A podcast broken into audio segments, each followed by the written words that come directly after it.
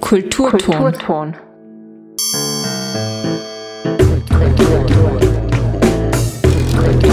Willkommen im Kulturton, dem Kultur- und Bildungskanal auf Freirad. Wir sind heute zu Gast im Tiroler Landesmuseum Ferdinandeum. Dort wird in der neuen Sonderausstellung Odor ein ja wirklich radikales Konzept ausprobiert. Und zwar Geruchskulturen. Das heißt, zu sehen gibt es fast nichts, zu riechen ziemlich viel und noch mehr zu erleben. Wir sprechen heute mit Kurator Florian Waldvogel, am Mikrofon Michael Klieber und los geht's.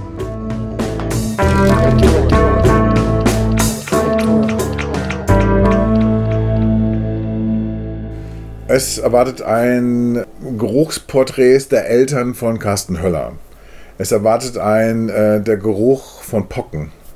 Es erwartet ein der Geruch von 20 äh, ermordeten Mexikanerinnen. Es erwartet ein äh, Geruch von ähm, Mottenkugeln, der Geruch von Heu, der Geruch von äh, verbranntem Mobiliar, der Geruch von äh, den verschiedenen Rohstoffen, die dann später für die Parfümindustrie äh, äh, notwendig sind. Und äh, am Ende des Parcours äh, der Geruch von einem verwesenen Menschen. Ja, man merkt sofort, das, was einem in der neuen Sonderausstellung im Ferdinandeum geboten wird, erlebt man zumindest in Tirol nicht alle Tage. Eine sehr ungewöhnliche Ausstellung. Wie kommt man dazu? Wo begann diese außergewöhnliche Reise? Wo begann der Weg? Der Weg äh, beging, äh, begann eigentlich äh, äh bei, einer, bei, einem Gespräch zwischen mir und meinem Kollegen Thomas Thiel vom Museum auf Siegen. Wir kennen uns schon ewig von der Expo. Wir haben zusammen bei der Expo 2000 in Hannover gearbeitet. Also das heißt, wir kennen uns jetzt wirklich schon seit 23 Jahren. Und der Thomas ist wirklich ein Kollege, den ich sehr schätze. Ein sehr ruhiger Zeitgenosse. Ähm, und wir haben, hatten in der Vergangenheit schon immer wieder quasi mal kleinere Projekte, äh, äh wo wir zusammengearbeitet haben. Und äh, irgendwie ähm, hatten wir dann 2020, 2021 so die Idee, lass uns doch was zusammen machen, äh, möglichst radikal. Ja, ähm, und am Anfang war eher also die Überlegung, ob man Künstler einlädt, die quasi mit der Lehre von Räumen arbeiten. Da gibt es ja auch äh, verschiedene Positionen, also Beth News oder Maria Eichhorn, die in der Kunsthalle Bern ähm, ja, das Museum so gelassen hat, beziehungsweise die Kunsthalle so gelassen hat und das Geld einfach nur genommen hat und bestimmte Dinge renoviert hat. Ja, also man hat kaum Unterschiede gesehen. Und dann gab es aber eine Arbeit von ähm, Art and Language, äh, wo es um eine defekte äh, Air Condition Machine geht. Ja? Und so sind wir dann eigentlich auf die Idee gekommen, lass uns irgendwas mit Geruch machen. Ähm, es ist ja irgendwas im Raum, was unsichtbar ist. Ähm, es sind Moleküle da, ähm, die viel größer sind, äh, so groß sind wie der Raum äh, an sich. Und äh, so war eigentlich dann die, äh, die Idee geboren, dass wir gesagt haben, okay, lass uns äh, mit Gerüchten arbeiten, aber lass uns nicht über Gerüche arbeiten. Das gibt es ja auch Künstler, die über Gerüche arbeiten. Also sprich, was weiß ich, der Flakon von ähm, Marcel Duchamp oder verschiedene andere Künstler, die halt dann einfach äh, mit so Objekten gearbeitet haben über Gerüche. Und jetzt ist die Idee zur Realität geworden. Seit April kann man die Ausstellung Odor im Ferdinandeum besuchen oder besser gesagt erleben. Diese neuen Positionen sind wirklich außergewöhnlich. Dafür wurden auch verschiedenste Künstlerinnen angefragt. Keine aus Österreich und Deutschland wohlgemerkt. Aber wie hat das Auswahlverfahren nun stattgefunden? Also erstmal haben wir natürlich geguckt, dass die geschlechtersensible Balance äh, stimmt. Also es sind fünf Frauen und vier Männer dabei. Und dann ging es wirklich äh, äh nach Projekten, äh, die uns äh, wirklich jetzt inhaltlich äh, äh, berühren oder die uns inhaltlich stringent erschienen. Und man kann es, kann es bei uns ganz gut erkennen, dass es gibt wirklich ein Parcours und wenn man den Parcours begeht, dann gibt es quasi einen Anfang und es gibt ein wirkliches Ende. Und die Räume sind so stehen so in Beziehung miteinander, dass man eigentlich eine Geschichte lesen kann. Ja, und diese Geschichte möchte ich jetzt natürlich unbedingt hören, denn es fällt mir schwer, in so vielen unterschiedlichen Gerüchen einen roten Faden, eine Geschichte zu erkennen. Aber vielleicht sind diese Gerüche gar nicht so unterschiedlich, wie man zu Beginn vielleicht annimmt. Also wir fangen quasi mit dem Verdauungsprozess und dem Verwesungsprozess im Darm an. Ja? Kennt jeder diesen Geruch und landen dann quasi bei dem Verwesungsprozess eines Menschen. Und alle Arbeiten haben eigentlich quasi mit dem Körper zu tun. Ja, also quasi die zweite Arbeit ist dann ein olfaktorisches Porträt der Eltern von Carsten Höller, die im selben Jahr gestorben sind. Der Carsten hat äh, den Schal seiner Mutter und die Mütze seines Vaters olfaktorisch auslesen lassen und hat die äh, dann quasi äh, reproduzieren lassen, also quasi äh, äh, äh, chemisch herstellen. Ähm, der, der, der, dritte Raum ist dann, weil wir von Textilien mit Geruch, ist dann Luca Vitone dessen Arbeit bezieht sich auf äh, äh, ähm, bakterielle Kriegsführung.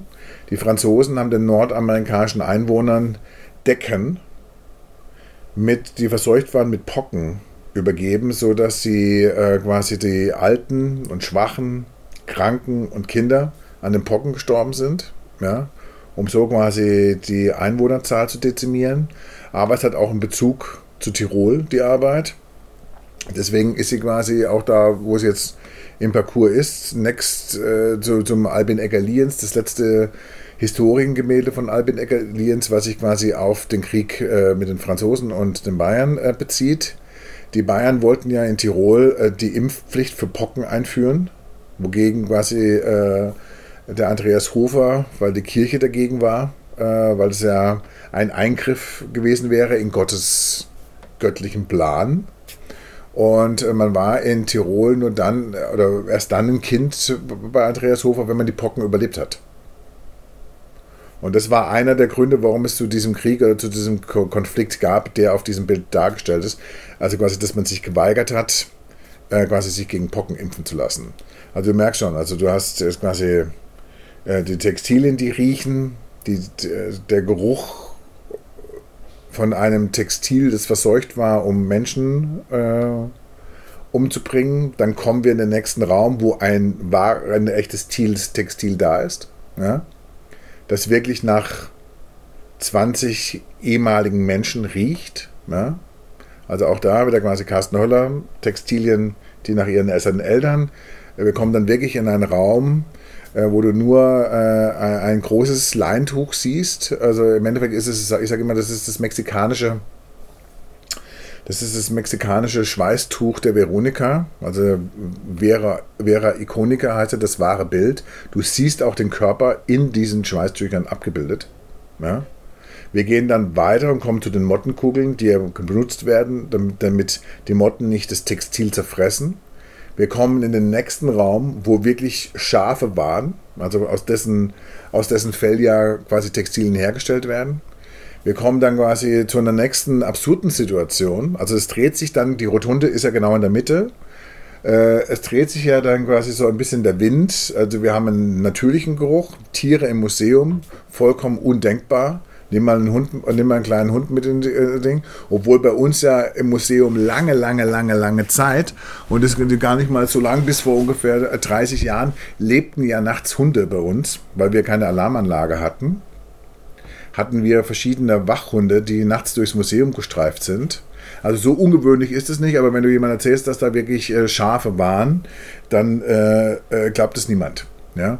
Und im nächsten Raum ist natürlich quasi der absolute Albtraum des Museums. Da riecht es verbrannt, da gibt es Rauch. Ja? Da äh, ist eine Bühne aufgebaut. Da ist man in ein tiefblaues Licht mit Nebel und äh, verbranntem Geruch. Also man hat, das ist der Albtraum des Museums, das brennt. Ja, das ist schon ziemlich harter Tobak. Aber die Ausstellung ist damit noch lange nicht zu Ende. Es gibt sogar noch einen ja, sehr angenehmen Raum, bis es eher, sagen wir mal, unangenehm wird. Und wenn man dann quasi äh, die sieben Räume durch hat, dann gibt es sowas wie eine olfaktorische Erholungsphase. Man kommt dann wirklich in den Raum von Osvaldo Massia. Das ist auch der einzige Raum, der äh, anders, äh, anders gestrichen ist. Der ist nämlich gelb. Ja? Und man kommt wirklich, man hat wirklich das Gefühl, man kommt in so einen subtropischen Raum. Man hat das Gefühl, der Raum ist wärmer. Äh, es riecht total angenehm. Es sind wirklich tolle Gerüche. Es riecht nach der Kardemonpflanze, nach einem Balsambaum und äh, nach einem Gayuka-Baum. Also es ist wirklich die pure Erholung. Und wenn man dann diesen Raum verlässt, dann kommt man quasi in den Bereich, äh, ja, wo, wo ich mir quasi mit dieser Ausstellung keine Freunde im Haus gemacht habe. Man kommt nämlich in diesen Bereich, wo es nach einem verwesenden Menschen riecht. Ja? Und dieser Geruch wird zum Beispiel von verschiedenen Regierungen, Polizei, Militär eingesetzt, um Menschen äh, von Plätzen zu vertreiben. Also du brauchst heutzutage keine Akustik mehr, du brauchst heute keine Sekundärarchitektur mehr, um äh, Menschen zu vertreiben. Es reicht schon mit Geruch. Und dieser Geruch ist so intensiv, ja? Bei allen anderen Gerüchen kannst du irgendwann abschalten, weil deine Nase automatisch abschaltet, aber dieser Geruch ist so intensiv, dass du ihn permanent in der Nase hast. Das heißt, wenn du äh, die Museum, wenn du den Museumstour auf der falschen Seite beginnst und du beginnst mit diesem Raum, riechst du nichts mehr. Deswegen gibt es wirklich einen Startpunkt in dieser Ausstellung. Das ist nämlich da, wo die Nase an der Tür hängt. Äh, und wenn du den falschen Eingang nimmst, dann äh, ist es wirklich, als wärst du erkältet. Ja, also Augen auf beim Museumsbesuch, sonst ist die Nase zu. Wir sind gleich zurück im Kulturton mit Florian Waldvogel. Vorher gibt es aber Musik und zwar Lieblingsmusik vom Kurator höchstpersönlich. Ich habe mich entschieden für äh, ähm, äh, Rage Against the Machine Calm Like a Bomb, weil Zekla Rocker eine also bemerkenswerte Persönlichkeit ist, die quasi ähm, sein Leben eigentlich oder seine, sein kulturelles Schaffen äh, dem politischen Kampf äh, verschrieben hat. Er wirklich, äh, wie soll ich sagen, auch quasi, als ich angefangen habe zu studieren, 92, 93, kam Rage Against the Machine gerade so nach, nach oben und es war irgendwie so der Soundtrack ähm, meines Studiums und äh, ich habe deswegen Calm Like a Bomb äh, rausgesucht, äh, weil ich würde sagen, äh, oder wahrscheinlich würden viele Leute sagen, dass dieser Song eigentlich ganz gut, äh, vielleicht so meine Persönlichkeit, ähm, dass man äh, eigentlich ganz gut meine Persönlichkeit widerspiegelt. Dass, dass wenn es mir um die Sache geht, bin ich dann eigentlich gern mal so wie der Refrain. Ja, also da bin ich, ich bin nicht wahnsinnig gut in Kompromissen. Ich bin nicht wahnsinnig gut, wie soll ich sagen, äh, wenn es nicht so läuft, wie ich mir das vorstelle. Ja, ähm, weil ich quasi auch mein Leben eigentlich total quasi der Kunst gewidmet habe. Weißt du? Also ich sage immer, die einen äh, leben von der Kunst und ich lebe für die Kunst. Well,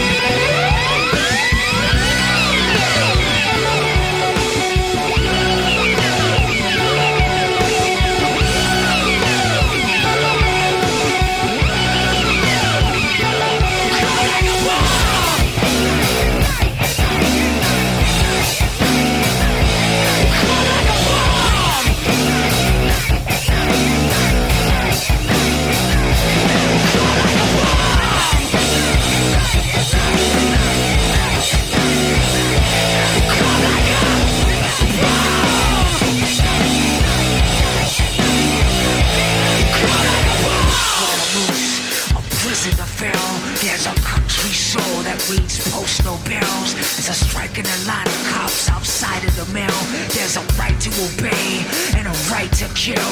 There's a mass without roofs. There's a prison to fill. There's a country soul that reads post no bills. There's a strike in the line of cops outside of the mill. There's a right to obey and there's the right to kill. Calm Like a Bomb, Rage Against the Machine und damit herzlich willkommen zurück im Kulturzone, dem Kultur- und Bildungskanal auf Freirad. Wir sind heute zu Gast im Tiroler Landesmuseum Ferdinandeum. Dort wird in der neuen Sonderausstellung Odor ja ein radikales Konzept ausprobiert, und zwar Geruchskulturen. Wir sprechen mit Kurator Florian Waldvogel, der uns seine außergewöhnliche Ausstellung vorher schon etwas näher gebracht hat.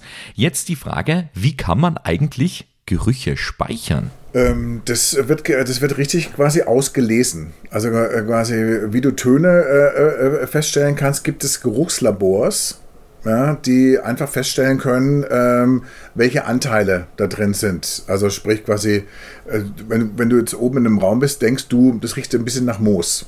Und ähm, der Vater ist in, riecht ein bisschen intensiver als die Mutter. Ja? Aber würde ich mich jetzt auch gar nicht verwundern, wenn ich meine, wenn die 60 Jahre zusammengelebt haben und die Schals und die Mütze waren im selben Schrank, dann muss es irgendwie, ja. Äh, durch äh, das Testosteron riechen wir ja eh auch äh, etwas strenger wie Frauen. Ähm, also von daher denke ich, ist es kein, kein Wunder. Und dann kommt natürlich noch das Textil dazu. Ob es mal gewaschen oder gereinigt wurde, dann hat es ja einen Eigengeruch auch noch. Ja, also wir laufen ja selber als Duftsäulen rum. Also wir haben so durchschnittlich zehn verschiedene Gerüche. Und es gibt mit der Sissel Tolas zum Beispiel ihr, äh, eine Künstlerin, die hat eine äh, Geruchsbibliothek. Die hat 40.000 verschiedene Gerüche gespeichert. Ja, also zu der kannst du gehen, wenn du einen speziellen Geruch möchtest, dann wird der von ihr designt. Ja? Und es gibt unterschiedliche Diffusoren, also Maschinen, die äh, es gibt Geruch, der setzt sich frei durch Vibration, es gibt äh, Geruch, der setzt sich frei durch Wärme, also ganz unterschiedlich, äh, auch wie, wie Geruch äh, reagiert, sodass er freigesetzt wird. Ja, wir haben heute schon gehört, mit welchen Gerüchen man in der Ausstellung konfrontiert wird. Das sind auf den ersten Riecher ungewöhnliche Gerüche, sie gehören aber eigentlich zu unserem Alltag wenn man ganz ehrlich ist, sind das alle neuen Arbeiten sind eigentlich äh, Dinge, die wir, mit denen wir eigentlich tagtäglich konfrontiert sind. Also wenn man, wenn man wirklich ganz ehrlich ist, äh, muss man doch sagen, dass unser Leben bestimmt ist von unsichtbaren Dingen. Also Corona, ein Virus, nicht sichtbar, hat uns die letzten zwei Jahre den Nerv geraubt, Existenzen gekostet, Beziehungen gekillt, äh, neue Gewaltmonopole aufgebaut, Falschmeldungen sind unsichtbar, treiben Menschen äh, quasi in den Ruin, in den Wahnsinn, digitale Medien. Ja, die ganzen, Leu die ganzen anonymen Typen, die irgendwelche Kritiken, Restaurantkritiken äh, äh, abgeben, worauf dann quasi Läden zumachen müssen, ob bestimmt oder nicht. Ja, also digitale Medien, Falschmeldungen, Fake News, alternative Fakten, Viren, alles unsichtbare Dinge, die unser tägliches Leben bestimmen. Weißt du? Und deswegen würde ich schon sagen, und das ist auch die Aufgabe von einem Museum, so eine Ausstellung zu machen, weil man eigentlich damit konfrontiert wird, dass wir quasi mit allem, was da draußen passiert, wir die Autoren sind.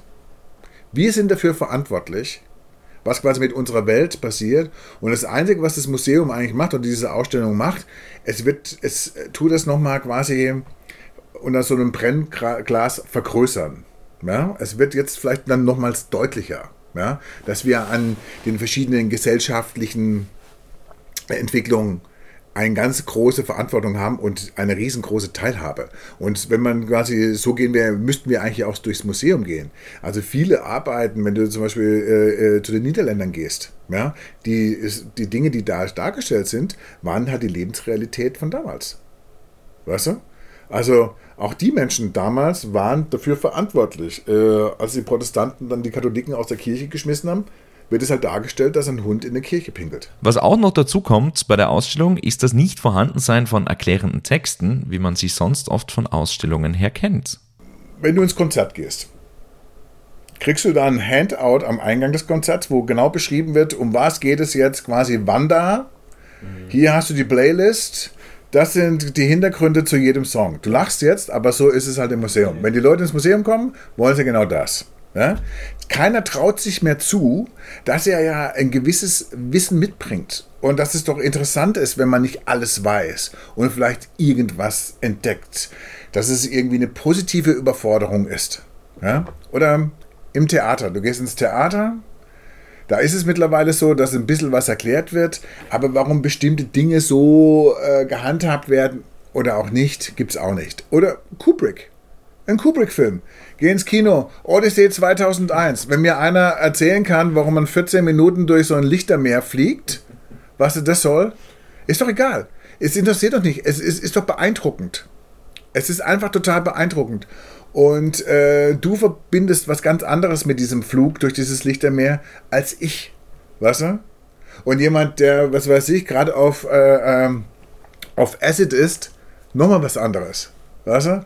Und das kleine Kind nochmal. Und das ist doch das Gute. Die Dinge müssen doch auch offen bleiben. Sie müssen äh, anschlussfähig bleiben, sodass wir darüber diskutieren können. Und dann sagst du mir was, was für mich äh, ein Aha-Erlebnis ist und ein, auf einmal ein Mehrwert und umgekehrt genauso. Weißt du, um das geht doch. Es wäre doch schlimm, dass wir immer durchs Museum gehen und äh, dann uns die Texte durchlesen und gucken, ob quasi das, was der Kurator, der Kunsthistoriker, der Kunstvermittler oder wer auch immer geschrieben hat, sich auch wirklich auf der Wand einlöst. Ja, diesen Ansatz finde ich super. Einfach mal selber den Kopf einschalten, ja, wie man so schön auf Tirolerisch sagt. Genau, weil das, das ist irgendwie langweilig. Weil, weil, weil man, man unterschätzt ja dann auch immer das Publikum. Aber, und das glaube ich halt einfach nicht. Ich glaube, jeder, der sich entschieden hat, ins Museum zu gehen, ja, möchte überrascht werden. Das glaube ich wirklich, das glaube ich wirklich. Ja. Ähm, und deswegen kann man den Leuten auch einfach mal quasi auch was zumuten, wo sie die Texte erst am Ausgang bekommen oder auf der Homepage nachlesen müssen. Weil es ist doch im Endeffekt ein viel größeres Erfolgserlebnis, wenn du dann, du gehst da durch und vielleicht ist die Frustrationsschwelle hoch und dann denkst du aber, naja, vielleicht hat es ja eben Methode, warum hier keine Texte sind. Jetzt fange ich mal an, okay, was, an was erinnert mich das? In ähm, hier der Titel gibt er mir einen Anhaltspunkt. Oft geben mir die Titel Anhaltspunkt. Smell of my mother, smell of my father. Ich bitte dich. Also, das ist der Transfer jetzt nicht so groß. Ja? Aber der Transfer ist okay. Wer könnte die Mutter sein? Wer könnte der Vater sein? Was verbindet man dann damit? Was verbindet man mit den eigenen Eltern? Ja? Oder äh, eine Geschichte der gespaltenen Zungen. Ja? Und ähm, dann denkt man darüber nach und hat vielleicht irgendwie eine Idee. Und dann ist man zu Hause, liest sich das vielleicht durch und stellt dann fest, shit, schau, denselben Gedanken hatte ich doch. Das ist doch ein viel größeres Erfolgserlebnis, weil du nimmst dir das Erfolgserlebnis ja schon weg, wenn du vorher den Text durchliest. Und abschließend bauen wir jetzt noch eine Brücke zwischen den Generationen, ja eigentlich quer durch die Gesellschaft sozusagen, die zeigt, wie schön doch Kultur ist. Schau, wir zwei, Du bist, äh, du bist, was weiß ich, du bist wahrscheinlich in den 90ern oder Ende der 90er geboren? Anfang der 90er. Anfang der 90er, okay, du bist so alt wie, äh, wie mein Sohn. Das heißt, äh, wir teilen bestimmte Serien. Mhm. Wir teilen vielleicht auch ein paar Bands. Was wir schon nicht mehr teilen, ich gehe nicht mehr auf Open Airs, du gehst vielleicht noch auf Open Airs. Ja. ja? Äh, ich gehe nur noch Hallenkonzerte. weißt du, was ich meine? Ja, ja. So, aber okay, wir gucken jetzt vielleicht dieselben Serien, wir äh, äh, lesen vielleicht dieselben Bücher, wir äh, äh, interessieren uns für dieselbe Musik. Schau, obwohl wir nicht miteinander verwandt sind, haben wir einfach so viele Interessensschnittmengen, mhm. ja, dass du locker eine Ausstellung, die ich kuratiere, verstehen kannst, wenn du das nur zutraust. Und umgekehrt, wenn du was machst, äh, äh, äh sage ich auch. Schau, wir sind äh, zwar nicht dieselbe Generation, aber wir leben im Jetzt. Wir, stehen, äh, wir sind konfrontiert mit denselben Problemen, mit denselben Fragen. Ja? Und wenn man einigermaßen wach durchs Leben geht, dann kann man quasi jetzt bei allem, was zeitgenössisch ist, ob das jetzt Musik, Literatur oder Kunst ist, ja, denselben Fragenkatalog anwenden und man kommt immer zu äh, ähnlichen Antworten. Nicht zu denselben Antworten, aber zu ähnlichen Antworten. Und das ist doch das Interessante bei Kultur. Ja, cooles Statement zum Schluss. Die Ausstellung könnt ihr noch bis Anfang Oktober anschauen bzw. erschnüffeln. Alle Infos dazu gibt's auf tiroler-landesmuseum.at. Ihr hört den Kulturton auf Freirats. Den Kulturton gibt's immer montags bis freitags von 18.30 Uhr bis 19 Uhr. Falls ihr eine Sendung verpasst habt, kein Problem. Wiederholung gibt's am Folgewerktag um 8 Uhr oder zum Nachhören in der neuen Radiothek und zwar auf freie-radios.online. Mein Name ist Michael Klieber und ich wünsche euch noch einen schönen Abend oder falls ihr schon bei der Wiederholung sind, einen schönen Tag mit dem Programm auf Freirad. Auf Wiederhören!